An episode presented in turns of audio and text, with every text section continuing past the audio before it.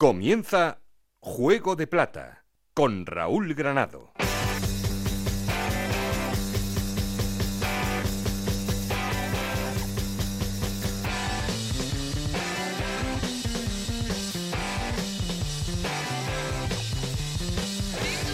Hola, ¿qué tal? Bienvenidos a Juego de Plata, el podcast en el que os contamos todo lo que pasa en Segunda División.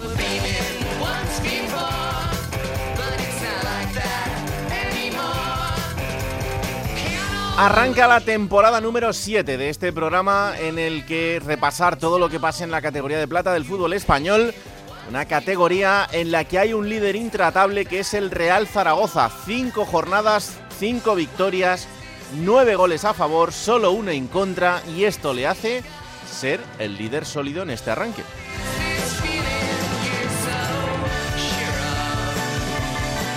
Por delante de un Real Club Deportivo Español que quiere volver cuanto antes a la primera división y para eso de momento solo se ha dejado un empate en estas cinco jornadas y de un Club Deportivo Leganés que está siendo una de las grandes sorpresas en este arranque liguero porque después de perder el primer partido, lo demás han sido todo victorias para el conjunto pepinero empatado a puntos con el Tenerife y completando esa zona de playoff, aunque ahora mismo pues es una anécdota, dos equipos que también tienen muchísimo mérito, el Racing de Ferrol, un recién llegado, y el Racing de Santander.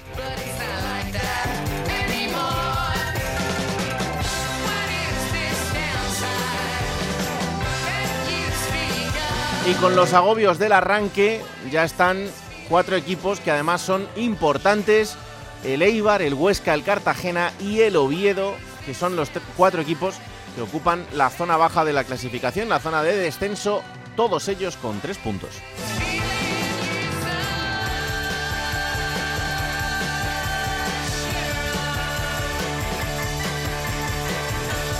Pues allá vamos, ya sabéis que como siempre podéis seguir en contacto con nosotros a través de nuestro perfil de Twitter que es arroba juego de plata, de nuestro correo electrónico juego de plata gmail.com. Aquí conmigo está el auténtico cerebro de este programa, Alberto Fernández, con Anay Este Rodríguez en la producción, con Nacho García los mandos técnicos. No estoy solo porque. Esto es Juego de Plata, el podcast de Onda Cero en el que te contamos todo lo que pasa en Segunda División.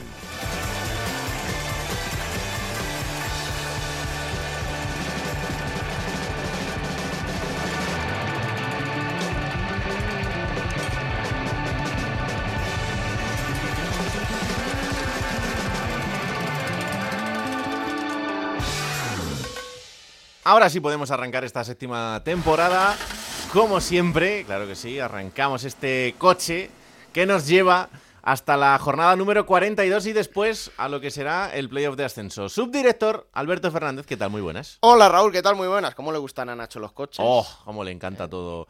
Sí, sí, no, él está pendiente. De, el tema de bujías y todo eso. Sí, sí, no, no. Cambió una vez la tapa del Delcor y, le salió regulera, pero luego ya por lo demás todo bien. Sí, sí. Trocola, lo que le falló. Ahí ya no, no, no, no eso no, no, no lo controlaba tanto. Bueno, que, que hemos tenido un arranque liguero increíble. Ya sabéis que, que, este programa eh, vuelve cuando le apetece, en la jornada 5. ¿Por qué? Pues porque sí. Pues porque cuando podemos, cuando podemos. Esto, esto, es lo que hay, claro. Cuando podemos. Y, además así mejor porque nos da tiempo a que ya tengamos eh, un líder muy sólido. Pues sí, sorprendente. El Real Zaragoza, que yo creo que además de manera muy grata ha demostrado que dándole continuidad a ese proyecto de Fran Escribá, fichando bien, porque ha fichado bien, sobre todo arriba, vamos, ha sido yo creo que de los equipos, sino el que más se ha reforzado en la delantera de toda la categoría de plata, pues oye, ha demostrado eso, que al final donde se forja un proyecto con entrenador, con unos fichajes con sentido, eh, pues funciona y el equipo va bien, ¿no? Luego puede pasar lo que, lo que pase y a lo mejor el Zaragoza no acaba tan bien como, como podemos pensar ahora mismo, ¿no? Pero desde luego este inicio, que es ilusionante y que está demostrando que, es un equipo sólido, Hmm. porque atrás está muy bien, tiene a Cristian que sigue estando muy bien y está aprovechando ese tipo de cosas buenas que tenía antes y ha sumado otras positivas, ¿no?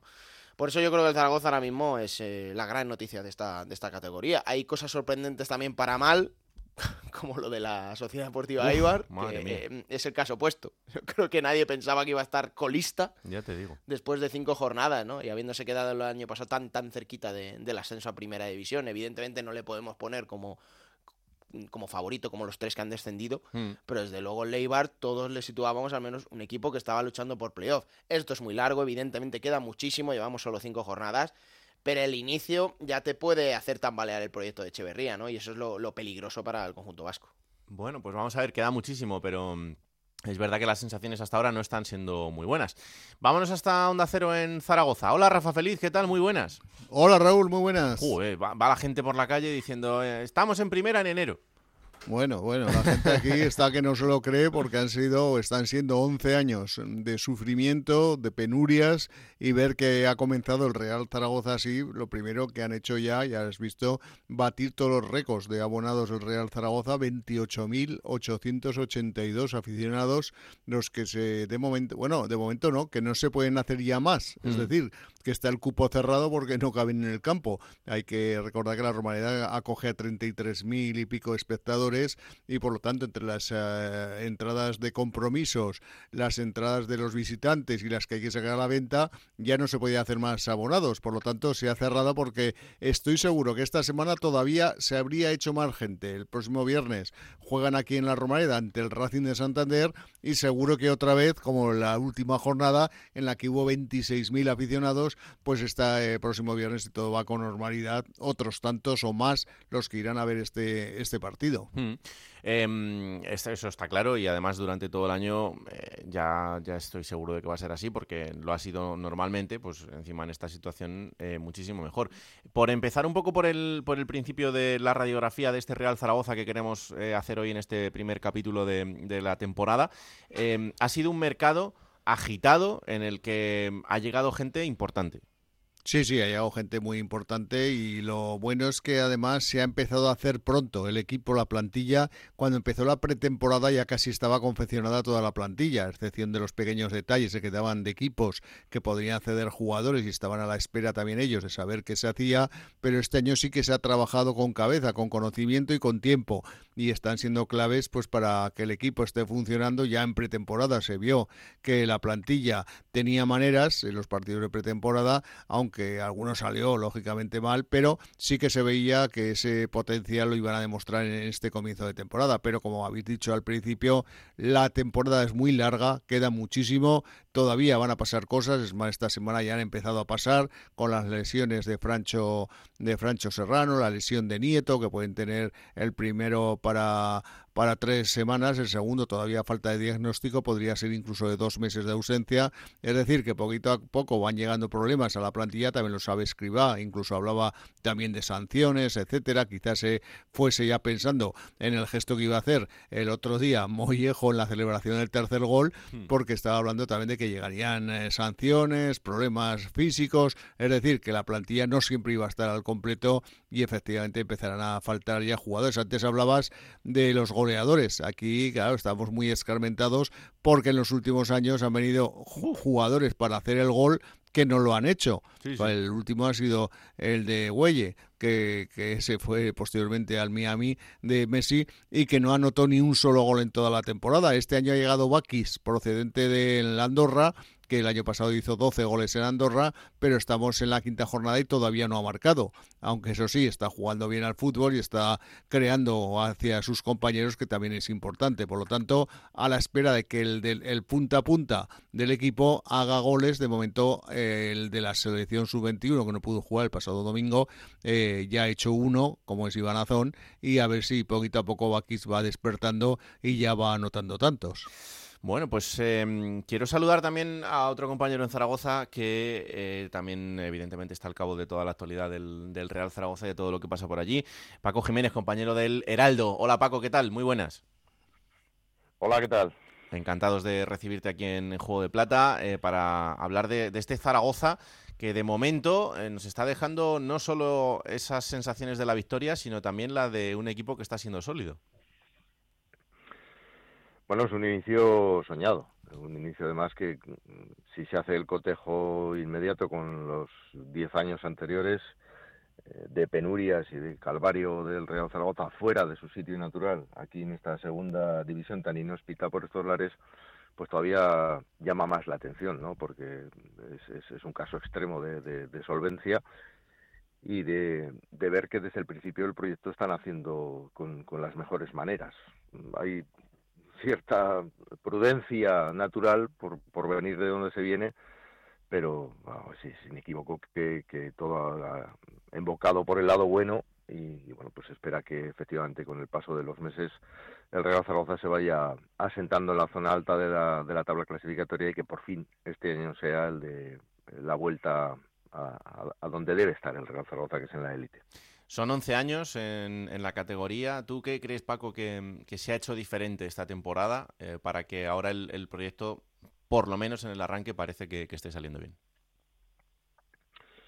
Yo creo que se ha hecho un, una revisión de, sobre todo del, del, último trienio, que ha sido catastrófico. El equipo no se ha ido eh, a, a, a, segunda B, a la primera federación de milagro, eh, por, por, muy malas praxis en las facturas de la de las plantillas, en, los gobiernos posteriores de, de, cambios de entrenadores, etcétera. Y yo creo que Juan Carlos Cordero, que fue el eh, director deportivo fichado en el mes de enero, a mitad de temporada pasada, con un trabajo inmediato a, a, medio plazo que era preparar la plantilla precisamente para esta temporada, dando por supuesto que el año pasado se iba a solventar todo, bueno, pues con el mínimo que era el, la salvación nuevamente, como, como así sucedió, y por lo tanto se ha trabajado con tiempo para lo que ha sido una remodelación masiva de la plantilla. Eh, la nueva propiedad que llegó la temporada pasada se encontró con ese pespunteo de las cosas cuando uno llega nuevo a un proyecto deportivo de, en un equipo de fútbol que es que heredas lo pasado y se encontró atada de pies y manos porque prácticamente 20 futbolistas tenían contrato en vigor en un equipo además constreñido económicamente por las limitaciones del techo salarial por, por venir de donde viene el Zaragoza mm. estar tan una década en segunda división viene como consecuencia bueno pues de la catástrofe eh, que supuso el paso de, de, Agapito Iglesias por la regencia del club ahí vino el descenso en, en el año 2013 eh, un concurso de acreedores que es necesario recordar permanentemente que fue el de mayor volumen dinerario con el Deportivo La Coruña y del Betis en su momento eh, obligó incluso a cambiar la legislación española en, en, en, el, en el Congreso eh, bueno pues eh, el Zaragoza estaba eh, en una situación tan de tanta precariedad que necesitaba eh, un cambio radical de, de, de, funcionamiento interno. Esa nueva propiedad mm, ha venido con, con ese dinero, con, con ese eh, proyecto en, en, en, su librillo, pero el primer año tuvo que heredar eh, lo que le quedaba y contractualmente esa plantilla fue prácticamente imposible de, de cambiar porque mm, costaba más el collar que el perro. Es decir, si se hubieran tenido que dedicar a, a abonar eh, los finiquitos de todos esos futbolistas que se sabía eh, que no daban la talla para hacer un equipo eh, que pudiera estar eh, peleando por el ascenso, pues, pues no se podía fichar. Con lo cual hubo que tirar hacia adelante en el primer año de esta nueva propiedad con lo que había. Salió como salió la cosa, pero sí de cara al segundo, que es este sí que ya de esos 20 jugadores, pues prácticamente la mitad se caían porque fin, finalizaban el contrato. O sea, no, no, había que hacer ninguna gestión, simplemente esperar a que llegase el 30 de junio y Santas Pascuas. Eh, aún así, Juan Carlos Cordero ha tenido que llevar a cabo del orden de cinco o seis finiquitos eh, con la anterioridad a la finalización de los contratos que han resultado menos onerosos y sobre todo ha tenido con la ampliación de capital de la cual no sabemos realmente la cifra, pero sí que ha habido, bueno, prácticamente se, se ha pagado toda la deuda con Hacienda, que eso la Liga lo mira mucho para sí. los hechos salariales en, en, en, clubes, en sociedades anónimas que vienen de, de, como el Real Zaragoza, de concursos de acreedores multimillonarios. Eh, se ha llegado a un acuerdo mm, con los acreedores del concurso para hacer un pago también eh, ordenado y eso es lo que le ha dado al, al Real Zaragoza esta cintura para eh, tener 11 caras nuevas, eh, cambiar prácticamente todo el centro del campo y toda la línea delantera y poder eh, elegir a la carta eh, no, no, fichar de menú, sino fichar a la carta. Juan Carlos Cordero lo tenía muy claro con ese tiempo de, trabajo anticipado que ya tuvo desde enero, decir, bueno, pues vamos a fichar a este, a este, a este, a este, y establecer esos contactos con, las agencias de representación con muchísimo tiempo. Fueron llegando por goteo esos jugadores, como ha dicho Rafa Feliz, eh, muchos de ellos incluso antes del comienzo de la pretemporada a principios de julio, y eso ha favorecido pues eh, el difícil ensamblaje de un, de un, equipo que es prácticamente nuevo en un, en un 60-65% de, de las piezas, ojo, piezas además con Vitola todas de titular. eh, en, lo que es la disposición de Fran Escribá luego sobre el terreno de juego. Sí, sí. Se ha conformado una plantilla de 23 futbolistas que tiene un potencial infinitamente superior al de cualquier, eh, cualquiera de los tres últimos años de, de suplicio y eso afortunadamente, y eso sí que es un acierto, eh, que es muy difícil de llevar a cabo, pues está reflejando en que en los cinco primeros partidos de liga se han conseguido cinco victorias, algo sin precedentes en 91 años de historia del club, que se ha dado muy pocas veces en, en la segunda división moderna y que tiene al equipo arriba del todo. Mm, empezar así tiene sus ventajas, eh, ya lo que tienes no te lo va a quitar nadie hmm. y a partir de ahora es cuestión de administrarlo. Evidentemente, mantener un, una línea así permanentemente va a ser imposible. Pero desde luego el Zaragoza tiene muy buena pinta, eso está claro. Pues la verdad es que sí. Em, quiero sumar a esta charla, para que entre todos eh, hablemos un ratito del equipo, a un mito del zaragocismo y que desde luego es una voz súper autorizada para hablar de, este momento del, Real Zaragoza y que imagino que también estará muy contento. Hola Najim, ¿qué tal? Muy buenas. Hola, muy buenas. Eh, contento, ¿no? Imagino. Mucho, la verdad es que mucho ha sido un arranque liguero, como decís, histórico, 5 de 5 y la verdad es que mejor, mejor imposible. Bueno, pues tampoco es casualidad, ¿no? Es eh, las cosas bien hechas eh, desde el principio al final dan sus frutos y este es el fruto de un trabajo ya que empezó la temporada pasada con el fichaje de un director deportivo que conoce muy bien la categoría y que ha trabajado con, tiempo y ha podido hacer eh, un equipo pues competitivo y sobre todo un equipo competitivo en, esta categoría que es que es complicada. Hmm. Em, quería preguntaros a, los tres por la figura de Fran Escribá, porque en todo esto yo creo que también está siendo capital después de una temporada pasada eh, que bueno pues pasó todo lo que pasó en cuanto al banquillo y, y darle esa estabilidad y que haya arrancado así, yo creo que también es clave, ¿no? Sin duda, sin duda que es, que, es clave la figura del entrenador y hoy en día cada vez, cada vez más es, es importantísima. Es un hombre, bueno, conocedor de, la categoría, es un hombre con una mm, experiencia ya, importante dentro del, fútbol y, bueno, y sobre todo su personalidad. Eh, bueno, está pues demostrando que, que sabe llevar un, un grupo y que está demostrando que, conoce muy bien eh, a, la, categoría y, bueno y está manteniendo esa calma ahora necesaria para no para no bueno pues no tener esa esa euforia malentendida no hmm. como él como él dice no que, la euforia la tengan los, los aficionados pero no no el vestuario. Y el vestuario pues en este sentido está haciendo un trabajo impecable. Paco eh, no es, no es eh, casual tampoco que sea Fran Escribá el que esté abanderando este proyecto del Real Zaragoza con vistas a, retornar a la, a la, primera división.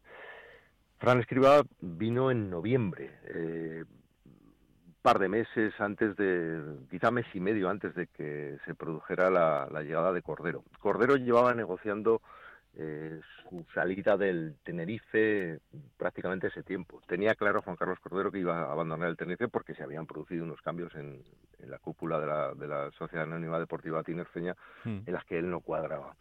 Eh, aquello también se hizo con tiempo y aquello también se hizo, digamos, en, un segundo plano de, del enfoque de la realidad y, y Cordero tenía muy encarado su, su fichaje por el Real Zaragoza. En estas el Real Zaragoza de esa nueva propiedad que se confundió eh, con el fichaje de Juan Carlos Cordero, o al menos salió mal, eh, se vio en la tesitura de tener que destituir a, Carcedo porque el Zaragoza empezó fatal y bueno pues estaba dando tumbos en la zona baja de la tabla, el equipo jugaba fatal, ese equipo heredado del pasado no funcionaba y hubo que buscar el revulsivo. Yo creo que Cordero, tengo la certeza de que Cordero estuvo ya detrás del consejo de decir, bueno, escribada el perfil. Eh, y Escribá eh, fue fichado por el Real Zaragoza con la vitola de ser un entrenador que ha hecho prácticamente toda su carrera en el momento en que se desvincula, de, era segundo de Quique Sánchez Flores hace una década hacia atrás y decide ser primer entrenador. Él ha hecho toda su carrera en primera división, eh, pues, en el Elche, en el Celta, en el Villarreal, en el Getafe, excepto la primera temporada cuando, cuando dio el salto, que fue precisamente en el Elche. Y esa es la clave. Eh, la elección de Escriba mm, nos retrotrae al Elche de la 12-13, el Elche se cruzó en el, en el funicular con el Zaragoza, el año en el que el Zaragoza baja de, de primera a segunda, sube el Elche de segunda a primera hmm. y es el Elche de los récords. Es el Elche que arranca igual que ha arrancado el Zaragoza este año en segunda división, que, acaba aquella primera vuelta con 43 puntos, es decir, que, tenía eh, atesorado y casi rubricado el ascenso a poco que supiera administrar aquello en la segunda vuelta, como así fue, ascendió como campeón, un temporadón, es el Elche de los récords.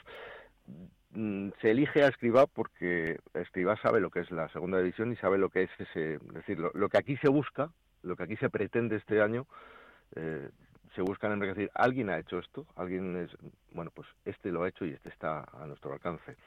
Y luego hay un factor importante también, y es que el segundo entrenador, el ayudante, la, su mano derecha en, el tiempo último de su carrera en Primera División, ha sido David Generelo. David Generelo, ex futbolista del Real Zaragoza, mm. criado en la cantera del Zaragoza, cuando llegó aquí de, Extremadura siendo juvenil, futbolista del Real Zaragoza, ha jugado, ha sido campeón eh, del Real Zaragoza de Copa, de Supercopa de España, eh, tiene, ha jugado competiciones europeas, es decir, David Generelo, mm, digamos que es el nexo de unión de este cuerpo técnico con Zaragoza. Eh, sabe latín del Zaragoza, David Generelo, ha sido ciudadano de Zaragoza durante muchos años, su vida mm, importantísima en una importantísima parte ha transcurrido siempre en Zaragoza. Hmm. No hay que desdeñar nunca la figura de Generelo. Es decir, no es casual nada está siendo casual y ojalá todo acabe bien, pero de, momento ya ha empezado bien y es porque todo está planificado, ¿no? A veces eh, cuando, se hacen las cosas mal siempre salen mal, a veces cuando las cosas salen bien también salen mal, pero para que las cosas salgan bien hay que planificarlas bien. Y ahí está en estos momentos instalado el Real Zaragoza. Lo que pasa en Najim que, claro, la afición del Real Zaragoza ya tiene un poquito de callo, ¿no? De las últimas temporadas también, cuando se ha llegado incluso a playoff y luego ha habido ciertas decepciones. Entonces, como estábamos comentando antes, lo decían Rafa y Paco también, mm. hay que tener un poquito los pies en el suelo para luego a lo mejor no llevarse disgustos, a que la cosa pinta bien. Sí, sin duda, sin duda. Son muchos años ya en, segunda división, un club, un club como, como el nuestro, ¿no? El Real Zaragoza, pues por historia y sobre todo por afición. Eh, el otro día estuve, estuve en el último partido en casa y hacía hacía años que no veía un, un ambiente así me recordaba pues nuestra nuestra época de las noches europeas no la gente está súper ilusionada está con, con ganas de ver a su equipo luchando con los mejores. Ya subir o bajar ya sabemos de esta categoría es eterna es complicada. A veces haces una temporada increíble llegan los playoffs y no te metes entre los dos primeros. Y si te complica eh, pero bueno, la ilusión está ahí, el, fútbol está ahí, el equipo está ahí. Mm, como habéis dicho, esto no es casualidad, es un trabajo bien hecho ya desde la temporada pasada y bueno, y ahora eso, mantener los pies en el suelo, como dice el Cholo, partido a partido, y eso es una verdad como, como un templo, y a partir de ahí pues competir cada partido.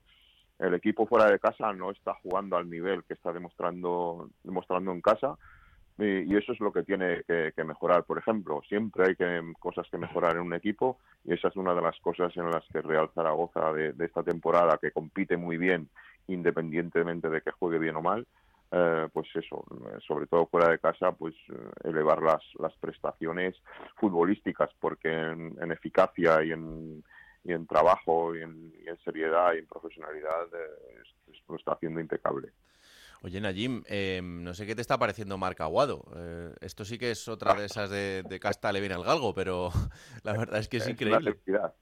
sí, sí, es una de mis debilidades. Eh, Marc está a un nivel increíble, ha mejorado mucho, ha madurado bastante, sobre todo estas dos temporadas en el Andorra.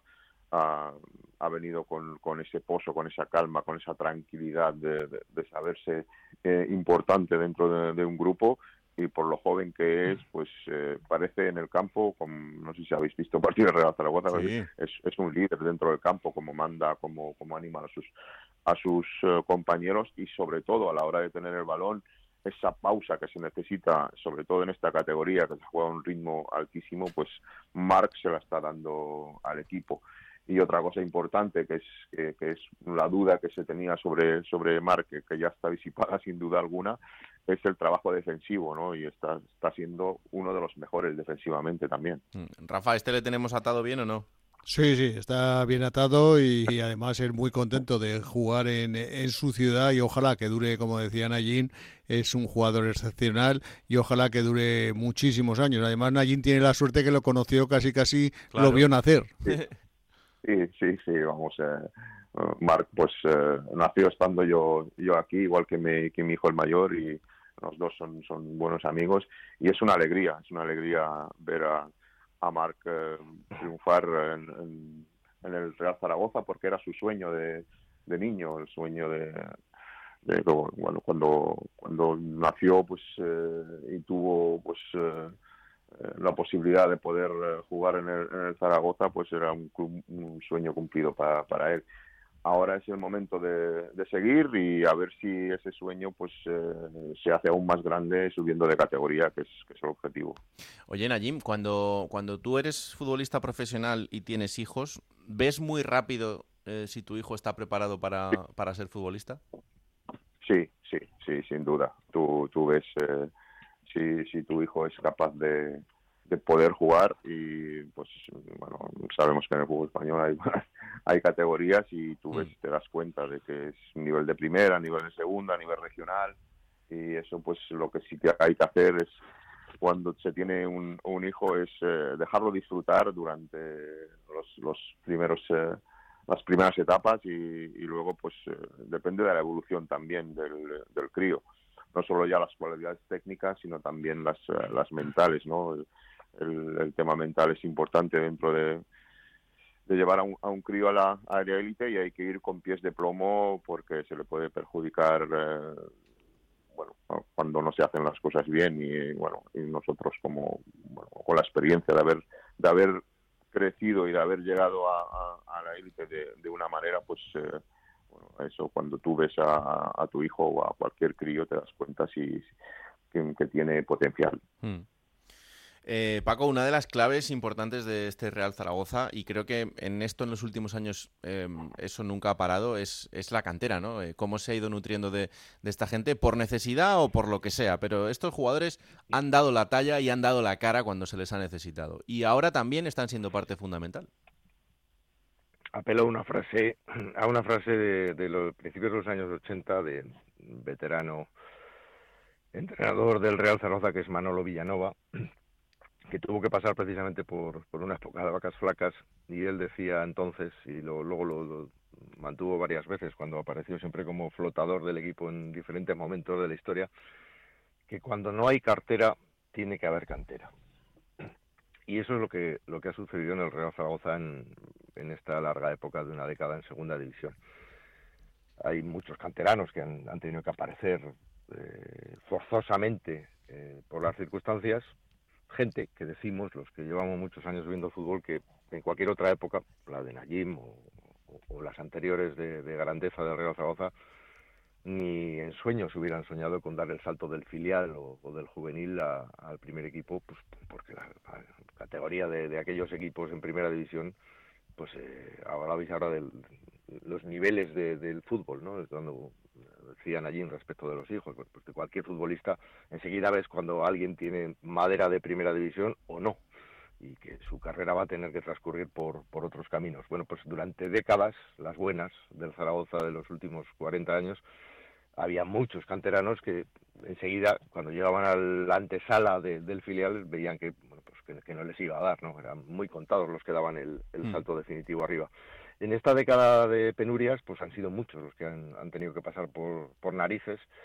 muchos han descarrilado, y es cierto que en este último trienio, eh, que es el de, de los 10 años en, segunda división, pues es, es el más peligroso. El, el, el, he dicho antes que es, el Zaragoza ha estado en un tris eh, en las tres temporadas, especialmente en una de irse a segunda B, en el que los canteranos que han salido han tenido que dar la cara mmm, de una manera brutal por el equipo, porque la plantilla no, daba de sí. O sea, se, se hicieron plantillas que, pues globalmente eran de, de, una calidad ínfima.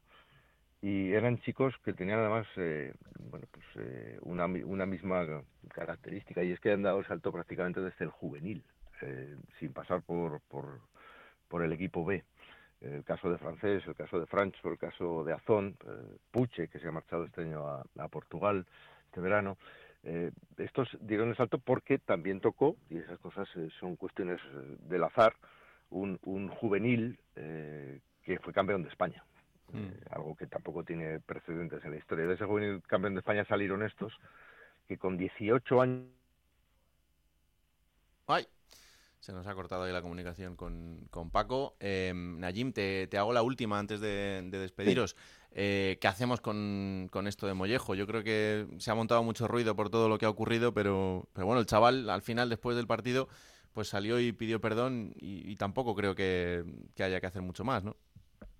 Sí, bueno, el chico sabe, que se ha equivocado, es, eh, es un gesto que parece que, está de moda, ah, pero, Desgraciadamente. pero sí Sí, desgraciadamente, obviamente.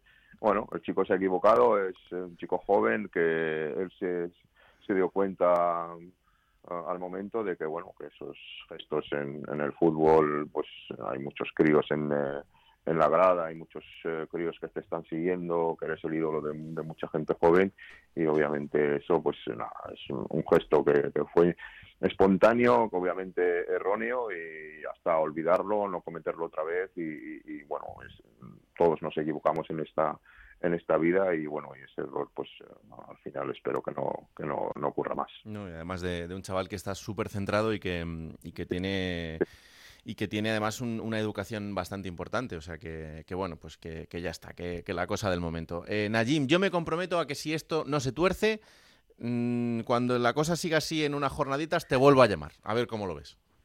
Un placer, sin problema. Un abrazo enorme y que sigas disfrutando de tu Real Zaragoza, ¿eh? Muchas gracias. Chao, chao.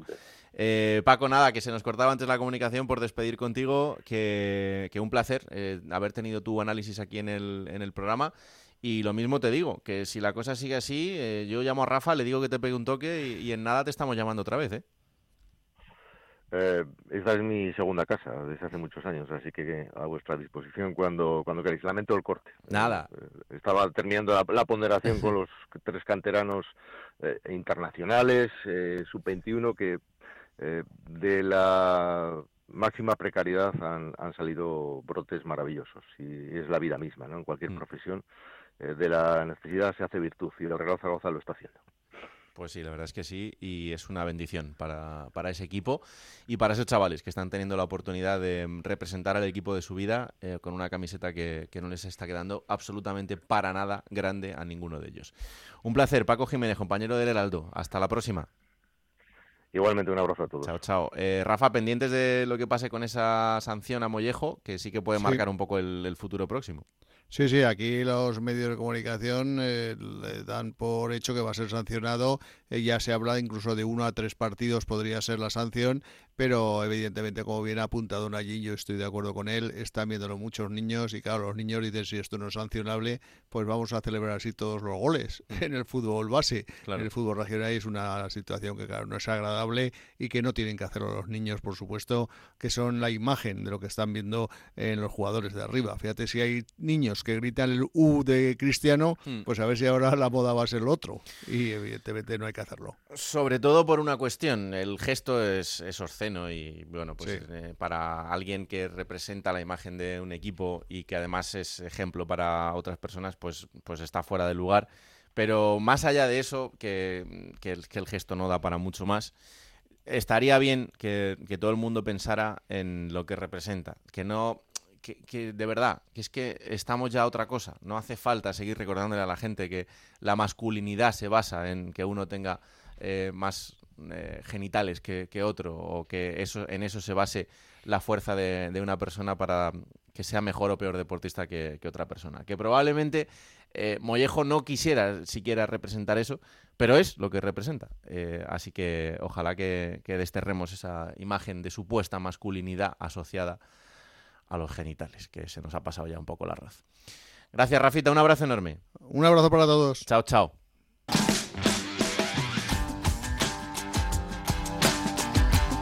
Juego de Plata. El programa que puedes escuchar a cualquier hora del día. Plata o plomo. Soy el fuego que arde. Tenía yo como. como. intranquilidad durante toda esta parte en la que no hemos hecho el programa, que tampoco ha sido tanta. Porque digo yo, claro, sin, sin esta ración semanal de, de- de palos y de. Porque en general él muy espléndido no es. O sea, que el, el palo siempre suele ser gordo. Lo otro ya no. Lo otro ya. Bueno, Y claro, digo, "Uf, tanto tiempo ahí acumulado, pues a ver ahora por dónde me sale. pues hombre, es una sección que esta sí que tenía que seguir, ¿no? Y tenía que prevalecer. Hombre, claro. Esta no podía acabarse. Vamos a empezar con. Voy a empezar con el plomo. Anda, El plomo, sí. Voy a empezar Venga. con el plomo. venga. porque, bueno, Rubén Alves, eh, entrenador del Albacete Balompié, no ha empezado nada bien. No ha empezado nada bien. Y bueno, es verdad que el otro día en ese partido contra el Tenerife hay una jugada polémica. El gol anulado a Agus Medina por falta a Juan Soriano, el portero del Tenerife. Mm. Que bueno, pues mucha falta no parecía. No. Es verdad que al portero cuando le tocas un poquito dentro del área, pues ya evidentemente tiene, tiene esa, esa sanción y ese daño. Pero bueno, mm, sin que sirva como excusa, vamos a recuperar ese extracto de Rubén Alves el otro día en el estadio Eliodoro Rodríguez López en esa derrota al Albacete, pero tiene que hacérselo mirar porque el Alba, tal y como acabó el año pasado, no está haciendo para nada ni la mitad de lo que se podía esperar, habiendo mantenido a Rubén, que se lo rifaban, en- Sí. incluso en, en- en algún equipo en primera división, pero en segunda división se lo rifaban. Ha seguido en Albacete y no ha empezado nada bien, Alves. Lo que ha pasado hoy hace daño a la Liga Española, pero hay cosas que siento que, que no al Albacete, sino en general a- dañan la- el, el- el nivel de la competición. Hoy te vas triste con, con el fútbol, con el fútbol, te vas triste. Pero lo que es lo que hemos visto, pues bueno, creo que aficionados de- del Tenerife, aficionados de cualquier equipo, pues bueno, se ha podido ver en el, en el terreno de juego, con televisión, con cámaras y con todo. Me acabo de dar cuenta de una cosa, Mm. ahora mismo, A ver. en este mismo instante, A ver. y es que el entrenador al que más platas le di el año pasado fue Rubén Alves. Sí. Y he empezado dándole un plomo. ¿Eh? Y al entrenador que más plomos le Ah. di la pasada temporada, ¿En serio? Le voy a dar una plata. ¿Sí? Me acabo de dar cuenta. Bueno, bueno, bueno, bueno, bueno. Don Eder Sarabia. ¿Por qué? Pues mira, fue. Además me tocó hacer a mí lo- Porque el- perdió. Si no llega No, a no. perder. Me tocó a mí hacer el partido, fue un partidazo. Mm. Yo creo que el mejor de la jornada. Y es verdad que hay una cosa que a Eder le molesta, que se diga que es el partido prototípico de la Andorra, un partido que hay muchos goles, que hay mucha alternancia. Esto sé que le, ha moles- le molestaba al menos la temporada pasada, pero es que fue un 4 a 3. eh, fue eh, un partido con espectáculo, con un tú a tú muy bonito en Mm. cuanto a fútbol. El Andorra perdió, Sí. pero es que empató en el minuto 93. Lo que pasa es que luego el Mirandés marcó en el 97. Aún así, lo dijimos en Radio Estadio. Estaba muy enfadado durante todo el partido Eder Sarabia. Y así lo refrendó después en sala de prensa. Es una vergüenza, así de claro, se lo he dicho en el descanso. Eh, no vale, no vale, no vale. Ellos nos ganan. El segundo gol que nos meten no es casualidad. Es porque ellos iban con más hambre, con más ganas, nos ganaban los duelos, nos ganaban la segunda jugada, no hemos entendido nada, hemos querido sacar en corto y, nos per- perdíamos la pelota cada vez. En minuto 15 podíamos ir 3-0 perdiéndose. Es un partido que nos pueden meter 10 goles, 10 goles. Es un desastre, es un desastre absoluto y, este no es el camino. O sea que a ponerse las pilas, a espabilar y a, y a hacer otras muchísimas cosas más que pasarse el balón así, que eso no, no, no vale ni, ni, ni para nada, vamos. Lleva tres derrotas seguidas. Sí, tres derrotas. Es verdad que ganó los dos primeros. ¿Ganó cuando fui yo? A Butar. Ganó el Leganés, lo ganó en casa también, pero lleva tres derrotas seguidas. Evidentemente en Andorra no puede preocupar como en otro gran club. Pero por fin escucho un poquito de autocrítica y por eso me ha gustado. Mm. Por eso me ha gustado. Porque aún así el Andorra la segunda parte jugó bien. Y bueno, hizo tres goles. Y ver a Eder así me gusta. Espero que siga así toda la temporada. Ajá. Porque cuando pierde normalmente no, no ensalza el valor del rival. Y bueno, pues Pa' que veas. ahora sí que me Para que gusta. veas, está callado la boquita. Está callado la bien, boquita. Bueno, esto ha sido como el, el primer día de colegio. El piloto. ¿eh? Que no tenga muchas consecuencias. Pero está muy bien. O sea, un protagonista increíble con Najim y con esa tertulia del Real Zaragoza. Este va a ser el objetivo de este programa esta temporada. El que cada día tengáis el análisis así compactado de, de lo más importante de una categoría que tiene muchísimos puntos de interés, evidentemente, pero aquí pues vamos a elegir uno y esperemos que os parezca interesante eh, esta manera de hacer este programa esta temporada, que como siempre volverá el próximo martes, disponible cada martes a partir de las 5 de la tarde en onda ondacero.es para que os lo descarguéis, lo compartáis y le digáis a todo el mundo que existe este bendito programa que hacemos con tanto cariño. Que la radio os acompañe. ¡Chao!